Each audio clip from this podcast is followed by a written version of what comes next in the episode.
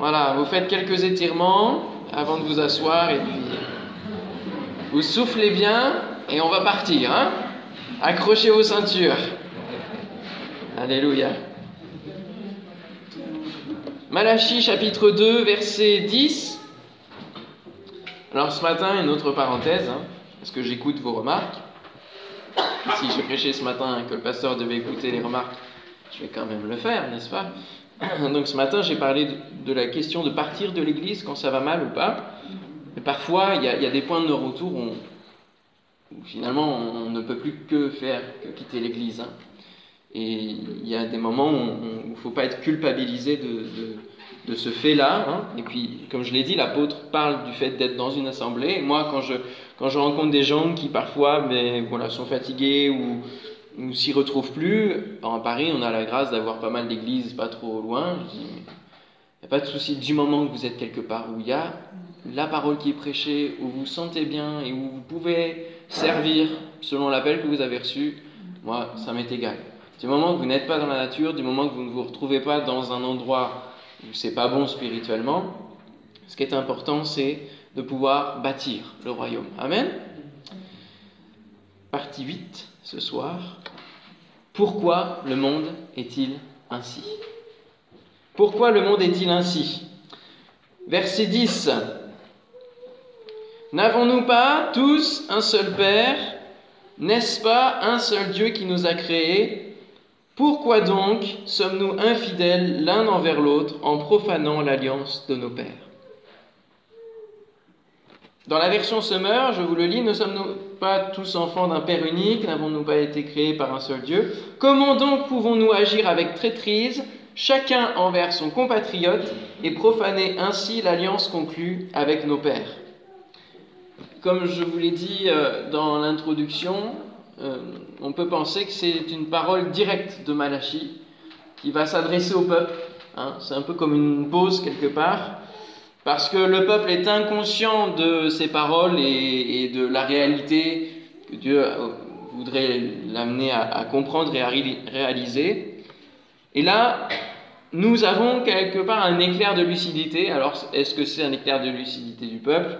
Moi, Je penche plutôt vraiment pour des questions qui sont là données, trois questions données par Malachi lui-même, en essayant lui-même de, les faire réfléchir, de les faire réagir, avant que, que ça aille trop loin. Nous sommes tous issus d'un Père qui nous a engendrés. Et il remonte aux origines quelque part. Hein. Il se dit, mais nous sommes tous les mêmes, nous sommes égaux, nous sommes faits de la même chair. Et comment ça se fait que moi je sois dans la réalité de Dieu et que Dieu me communique ces choses, et, vous, vous ne soyez pas dans cette réalité-là alors qu'on est tous issus d'un même Père, alors qu'on est tous issus d'un même Créateur. Comment ça se fait qu'on arrive toujours à cette finalité d'infidélité par rapport à Dieu?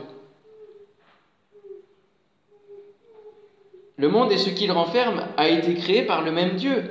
Ce devrait donc être un monde harmonieux, un monde d'unité, un monde à l'image du Dieu qui nous a créés, n'est-ce pas? Alors pourquoi le monde est-il ainsi? Et comment la trahison et la méchanceté peuplent la terre Ce sont de bonnes questions, n'est-ce pas? Pourquoi le monde est-il ainsi? Alors ensemble, en premier point, nous allons ouvrir le journal. Et on va lire dans Matthieu chapitre 24, comme vous pouvez faire le matin, quand vous allez acheter votre journal, quand vous le recevez dans la boîte aux lettres. Nous, nous allons ouvrir le journal de la parole de Dieu, Matthieu 24.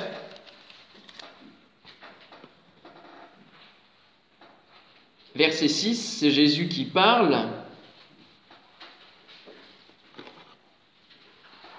Parce qu'il nous faut répondre à cette question, pourquoi le monde est-il ainsi? Il est ainsi, il est comment le monde? Quelle est la réalité de ce monde? Verset 6, vous entendrez parler de guerre et de bruit de guerre. Gardez-vous d'être troublés, car il faut que ces choses arrivent. Mais ce ne sera pas encore la fin. Une nation s'élèvera contre une nation et un royaume contre un royaume, et il y aura en divers lieux des famines et des tremblements de terre. Tout cela ne sera que le commencement des douleurs, comme le travail d'une femme enceinte. Alors, on vous livrera au tourment, et l'on vous fera mourir, et vous serez haïs de toutes les nations à cause de mon nom. Alors aussi plusieurs succomberont, ils se trahiront, tiens, on retrouve un même terme, se haïront les uns les autres. Plusieurs faux prophètes s'élèveront et ils séduiront beaucoup de gens. Et parce que l'iniquité se sera accrue, se sera accrue, pardon, il n'y a pas de T, la charité du plus grand nombre se refroidira. Mais celui qui persévérera jusqu'à la fin sera sauvé. Cette bonne nouvelle du royaume sera prêchée dans le monde entier pour servir de témoignage à toutes les nations. Alors viendra la fin. C'est pourquoi, lorsque vous verrez l'abomination de la désolation dont a parlé le prophète Daniel, établie en lieu saint, que celui qui lit fasse attention. Amen. Amen. Nous venons d'ouvrir le journal, et c'est un peu comme si nous ouvrions TF1, France 2, France 3, les nouvelles quotidiennes qui nous parlent de guerre. On va faire quelques, quelques bilans sur tous ces termes. Les dix plus grandes guerres de l'histoire se sont passées après Jésus-Christ, faisant près de 250 millions de victimes en tout. La plus grande de toutes ces guerres, ce serait laquelle à votre avis? Première guerre mondiale. 14-18. C'est la seconde qui est encore plus forte. Ouais. Elle a tué encore plus de, encore plus de monde avec presque le nombre de la population française décimée en fait. Ça correspond à ça, puisque c'était un peu plus de 40 millions.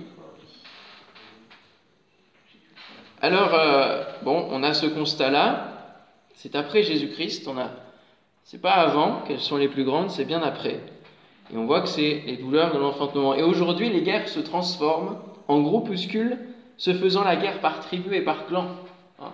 Depuis le, début du siècle dernier déjà, hein, avec les génocides, avec tout cela. Ce sont des, tribus qui, qui, se combattent entre elles.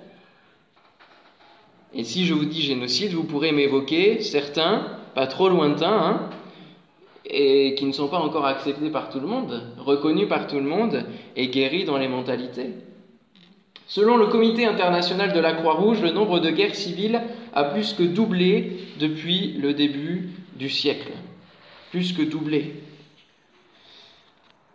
Ça, ce sont les guerres. Ensuite, tremblement de terre. Où est-ce qu'on en est?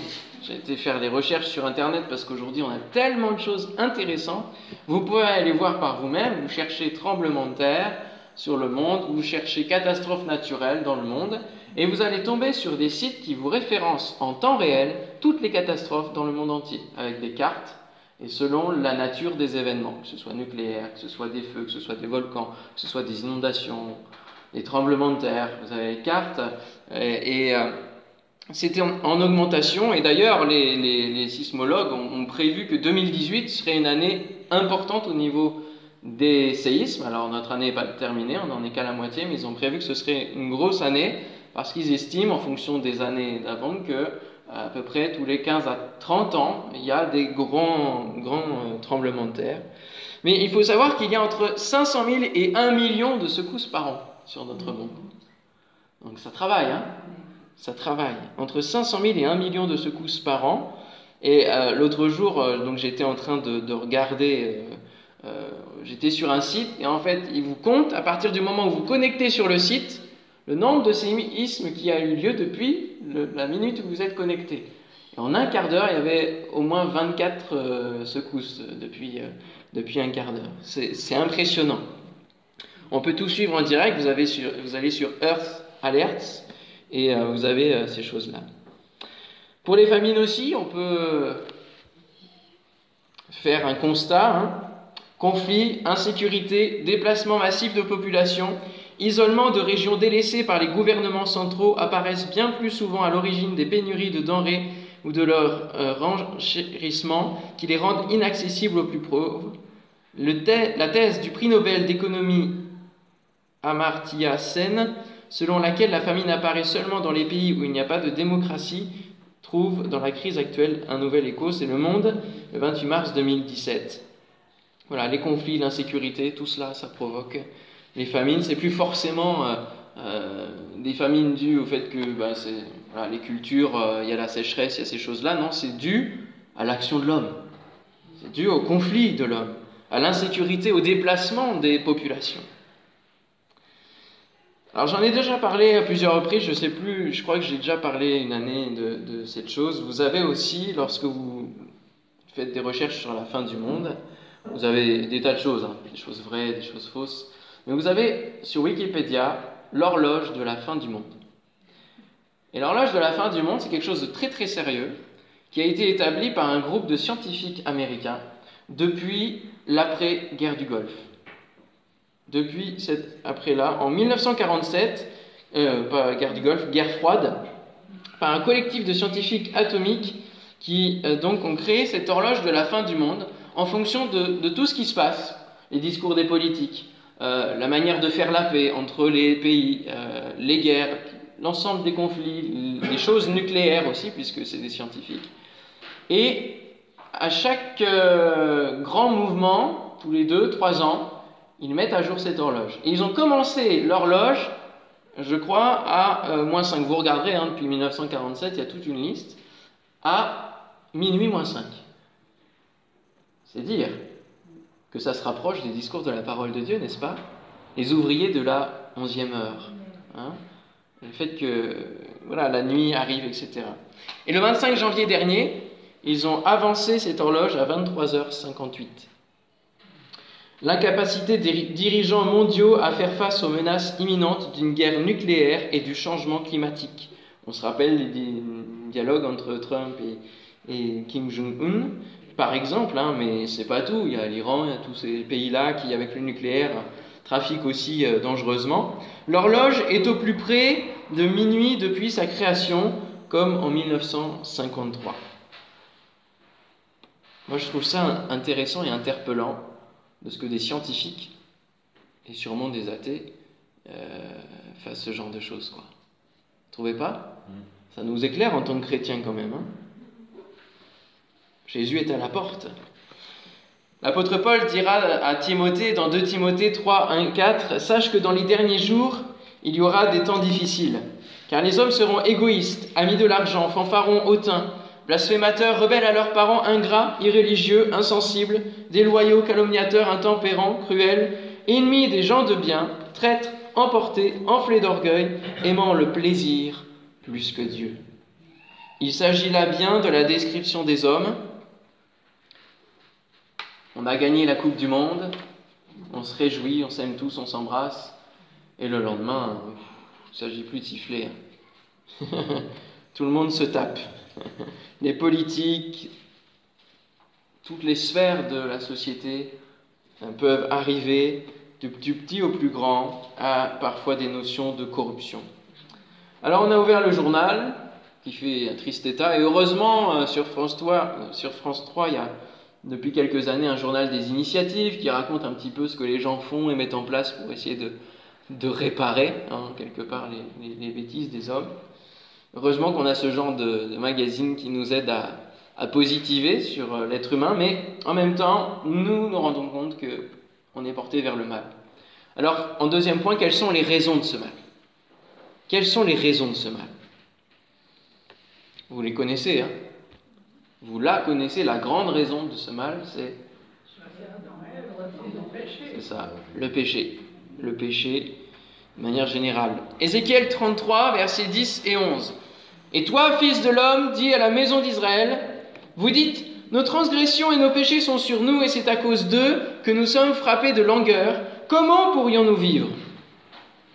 Dis-leur, je suis vivant, dit le Seigneur l'Éternel. Ce que je désire, ce n'est pas que le méchant meure, c'est qu'il change de conduite et qu'il vive. Alléluia.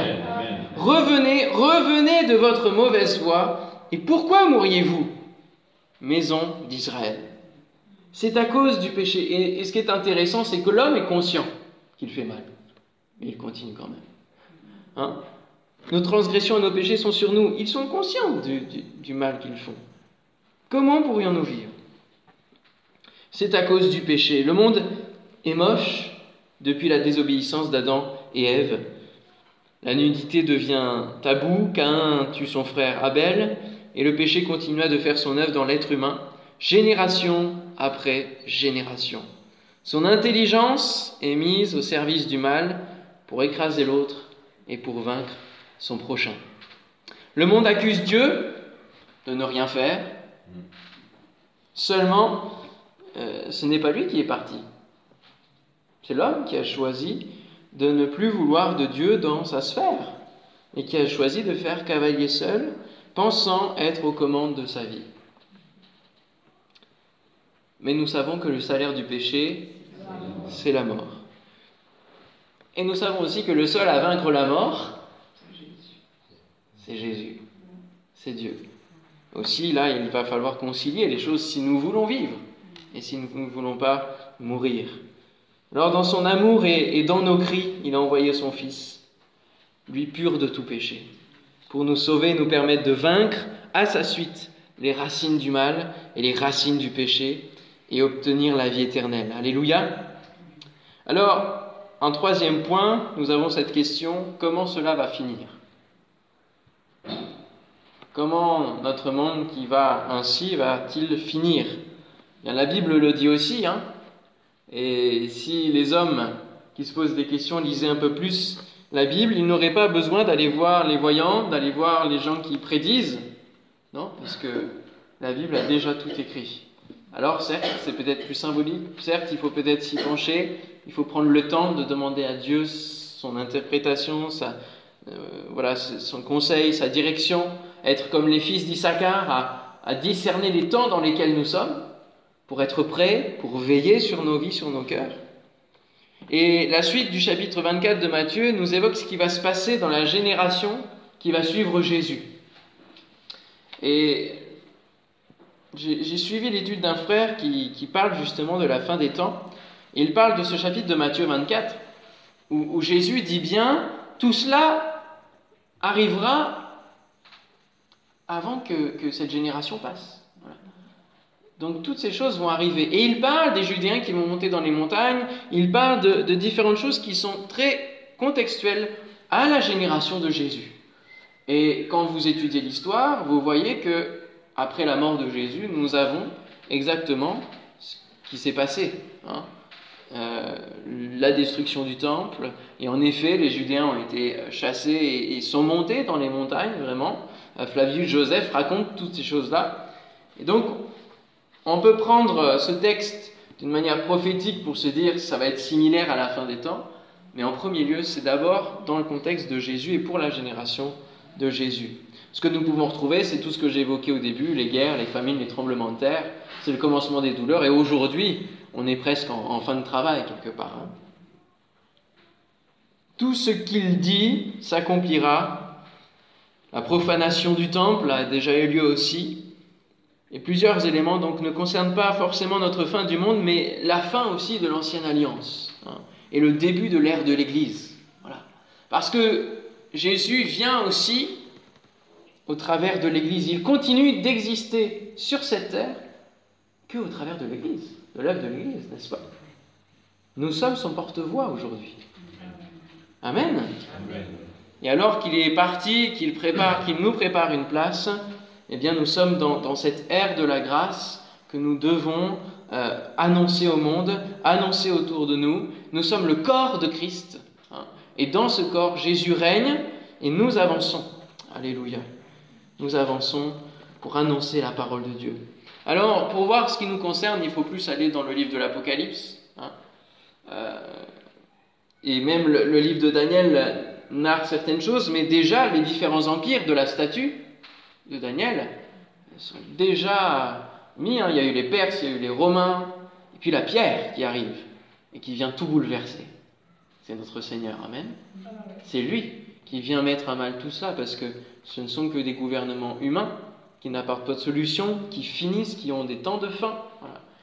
Alors que la pierre, elle, elle va de l'avant, elle vient pour détruire ce qui est de l'homme, et aussi en nous, hein, ce qui est de la chair, pour venir construire ce qui est divin, et ce qui est éternel, ce qui perdure. Le livre de l'Apocalypse est complexe. Et je ne vais pas me lancer dans une étude de toute l'Apocalypse ce soir, sinon je sens que je vais vous perdre et que certains vont, vont trépasser. Mais c'est vrai que c'est un livre complexe de par sa forte symbolique. Pourquoi, pourquoi ce livre est symbolique à votre avis? Il fait de beaucoup de symboles. Pourquoi c'est pas aussi clair? Alors que ça s'appelle la révélation.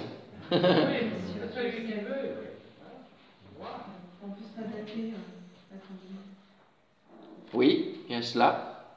On ne puisse pas se dire ce sera à telle date, comme on a déjà entendu se faire. Hein. C'est vrai. Il y a cette part-là de mystère qui fait que on doit veiller et prier. Hmm? C'est difficile d'expliquer par des mots humains ce qu'il y a en haut. C'est cela. Comment Jean pouvait expliquer des choses qui allaient arriver à notre époque? Des choses qui n'existaient pas de son temps. Il fallait bien qu'il les décrive avec les mots qu'il connaissait et avec des ressemblances de choses qu'il connaissait. Hein? Quand il va parler des sauterelles à visage humain avec des queues de scorpion, ça correspond à quoi? Sûrement à nos engins militaires aujourd'hui, à ce genre de choses-là. Hein? Donc c'est pour ça aussi que c'est difficile. Il nous faut retrouver interprétation.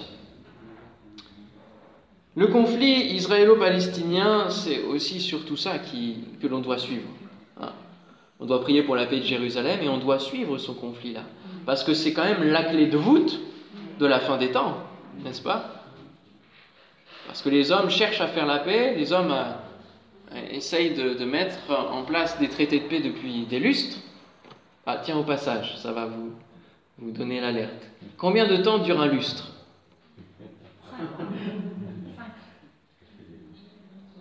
Cinq ans Qu'est-ce que vous diriez? C'est une expression, mais ça, a une vraie durée.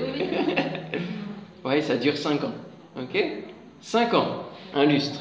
Ça, vous saurez quand on dirait il y a des lustres, que finalement ça peut faire juste 5 ou 10 ans quand on dit des lustres. Voilà, 5 ans. Donc, euh, le conflit israélo-palestinien, on veut, ça, nous, ça tient le monde en haleine et c'est une écharde. Hein. c'est une écharde dans ce monde. Et, quelque part, même la forme du pays est un peu en, forme pointue comme une écharde, justement, hein, la base. Mais les choses avancent, les choses avancent. Hein. Euh, la dernière fois qu'il y a eu la visite du président américain, qu'est-ce qu'il a regardé dans les mains des, rabbins les plans du futur temple. Et ça fait déjà pas mal d'années qu'on sait que des pierres sont préparées déjà aux États-Unis, sont prêtes à, être mises dans les avions et à partir pour le pays. Les choses avancent et ça va se faire. Et euh, la bataille dite d'Armageddon hein, aura lieu. Toutes les nations seront rassemblées, la Bible nous le dit. Hein. et Jésus reviendra pour sauver son peuple. Amen. Et puis ensuite, s'en suivra quoi? Donc il y a l'enlèvement, ouais. On va à la rencontre de Jésus. Et Jésus, il revient pour repartir? Non Il revient pour régner, Amen, avec nous. Donc on va à sa rencontre, on est transformé à sa rencontre, et on revient pour le millénium, pour être transformé Hein? Donc on va continuer à travailler un petit peu avant le repos céleste, n'est-ce pas? Régner avec son épouse, l'Église, sur le monde pendant mille ans. Et puis il y a donc de nombreuses étapes, bien sûr, hein, tout cela à lire dans l'Apocalypse. Et je vous invite du coup à, suivre les études de Jean-Marc Taubois, qui a bien, bien travaillé le sujet. Il y a des livres aussi, hein, qui, Alfred Kuhn aussi a travaillé ce sujet-là. Il y a Pierre Hamé aussi, qui euh, a travaillé aussi pas mal, euh, parce qu'il a, il a aussi une vision prophétique, ce frère. Donc, euh, vous, pouvez, vous pouvez suivre ça sur Internet pour aller plus loin dans ce domaine, mais intéressez-vous à l'Apocalypse. Ça nous concerne, frères et sœurs. Il ne faut pas juste dire, ah oui, mais c'est compliqué, donc je laisse tomber. Non, non, non, non, il faut, faut chercher par tous les moyens de, comprendre ce texte et de, s'y pencher. Hein Amen. Faut pas juste rester sur les, les lettres euh, adressé aux, églises. Hein. Voilà comment le monde est ainsi et va finir. Alors on revient simplement à Malachie pour terminer. Nous avons compris pourquoi les hommes sont infidèles l'un envers l'autre en profanant l'alliance de nos pères et, l'alliance des pères a, a, été profanée par les pères aussi. Hein. Et nous avons ce, Père, ce Père qui nous aime, Nous avons un seul Dieu qui nous a créés. Et parfois, juste une parenthèse pour terminer, pendant que j'y pense, quand on témoigne à des gens, c'est important de citer le nom de Jésus, pour qu'ils sachent de qui on parle, de quel Dieu on parle. Parce que sur cette terre, il n'y a pas qu'un seul Dieu. Il y en a des milliers, des millions. Vous allez en Asie, ils en ont presque un chacun, et puis un pour plein de choses. Vous allez euh, en Afrique, il y a aussi pour tous les objets, pour tout, toute chose, un Dieu. Et c'est important de ne pas juste dire Dieu, parce que le mot Dieu, c'est général, c'est très général. Hein. Parce que quelque part, euh, en hébreu, c'est Yahvé. Hein. C'est Yahvé. C'est l'éternel, c'est Adonai. Donc Dieu, c'est vraiment plus d'une manière générale. Donc il faut employer Jésus aussi. Hein, et bien remettre les gens dans le bon axe, dans le témoignage. Et quand vous citerez le nom de Jésus, c'est Mamadou Karambiri qui le dit, et je le crois, parce qu'on le vit, il y a des différences au niveau spirituel. Vous allez voir tout de suite si les gens sont ouverts ou pas spirituellement en fait. Donc c'est important de pouvoir euh, de pouvoir avoir cette notion-là aussi dans le domaine du témoignage. Parce que les musulmans pourront vous dire que c'est le même Dieu. Hein Allah, Dieu, allez, on met tout dans la même sauce, il n'y a pas de problème. Euh, on peut vite généraliser et se retrouver dans le compromis de notre propre témoignage, de se dire Ah bah oui, oui, parce qu'on ne veut pas vexer les gens. Mais c'est pas leur dire la vérité. Nous, notre but, c'est quand même leur annoncer l'évangile, leur montrer la différence entre ceux que l'on croit et ceux qu'ils croient. On peut les écouter, nous dire quelles sont les différences également. Il ne faut pas être seulement euh, moi je t'annonce mon truc et puis je m'en vais, j'ai pas envie de t'écouter. Euh, ça c'est difficile de rentrer dans le partage, dans le témoignage et dans une relation de confiance. On peut écouter, mais ça ne veut pas dire qu'on doit dire ah bah oui, oui, bah oui, c'est vrai, oh, oui, c'est vrai, dans, cet aspect-là, on est un peu pareil, oui, on retrouve des similitudes. Ah oui, parce que dans le Coran, euh, il y a eu beaucoup de choses de piquées de la Bible, quand même le dire. Parce que chez les témoins de Jéhovah, euh, ils ont une Bible. Hein. Donc il faut quand même qu'on soit conscient de, de nos différences, qu'on les connaisse, qu'on sache les défendre aussi, n'est-ce pas? Donc cette question-là, n'est-ce pas un seul Dieu qui nous a créés, peut être posée aussi de la part de ceux qui ne sont pas chrétiens. Et on a besoin de savoir bien y répondre. Amen, Voilà. Demain, on verra l'infidélité du peuple, l'infidélité de Judas. On parlera de l'infidélité d'une manière générale. Le titre s'appellera Scène de ménage. Ça vous amène à N6, hein avec la, la série de scènes de ménage. On va voir un petit peu. Le Seigneur va faire du ménage. Seigneur, que ton nom soit béni pour ta parole. Vraiment, tu, tu nous amènes à considérer l'ensemble de ta parole. Les parties bénies, les parties qui sont plus difficiles. Mais en même temps, tu nous amènes sur un chemin qui nous prépare à l'éternité, qui nous prépare à une espérance glorieuse, qui nous prépare à une vie que nous pouvons avoir parce que nous croyons en toi. Et Seigneur, nous voulons faire la différence en restant dans tes voies, en restant avec amour, Seigneur, en relation avec toi.